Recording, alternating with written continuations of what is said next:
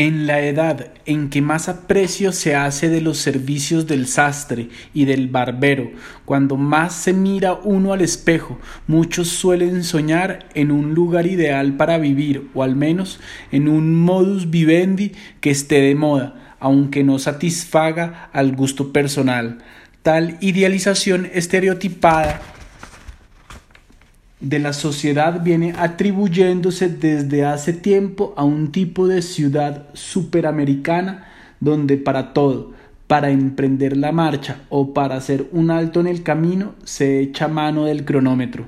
Tierra y aire construyen un hormiguero horadado de calles y pisos, vehículos aéreos, terrestres, subterráneos, postales, caravanas de automóviles se cruzan horizontalmente, ascensores velocísimos absorben en sentido vertical masas humanas y las vomitan en los distintos niveles de tráfico. En los puntos de enlace se salta de un medio de locomoción a otro y entre dos velocidades rítmicas por las que uno es arrastrado y lanzado sin consideración.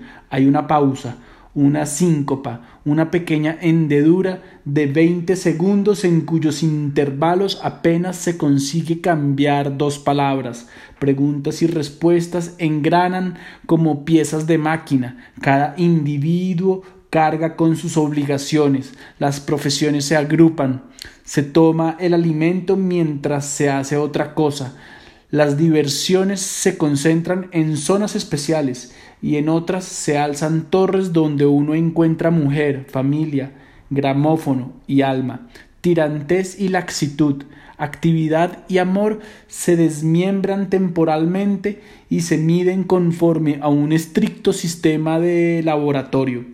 Si en el desenvolvimiento de cualquiera de estas funciones surgen dificultades, se desiste de ellas, no tardarán en presentarse otras, o bien alguien que también haya errado el camino.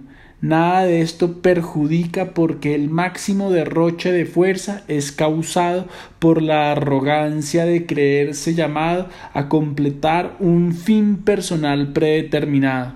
En una colectividad todo camino conduce a un buen fin, si no se titubea y reflexiona demasiado.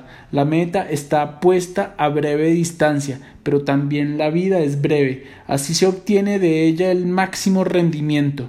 El hombre no necesita más para ser feliz, pues el éxito conseguido da forma al alma, mientras que aquello a lo que se aspira sin conseguirlo tan solo la retuerce la felicidad no depende tanto de lo que se desea, sino de lo que se alcanza. Además, enseña la zoología que de un conjunto de individuos limitados puede resultar una especie genial.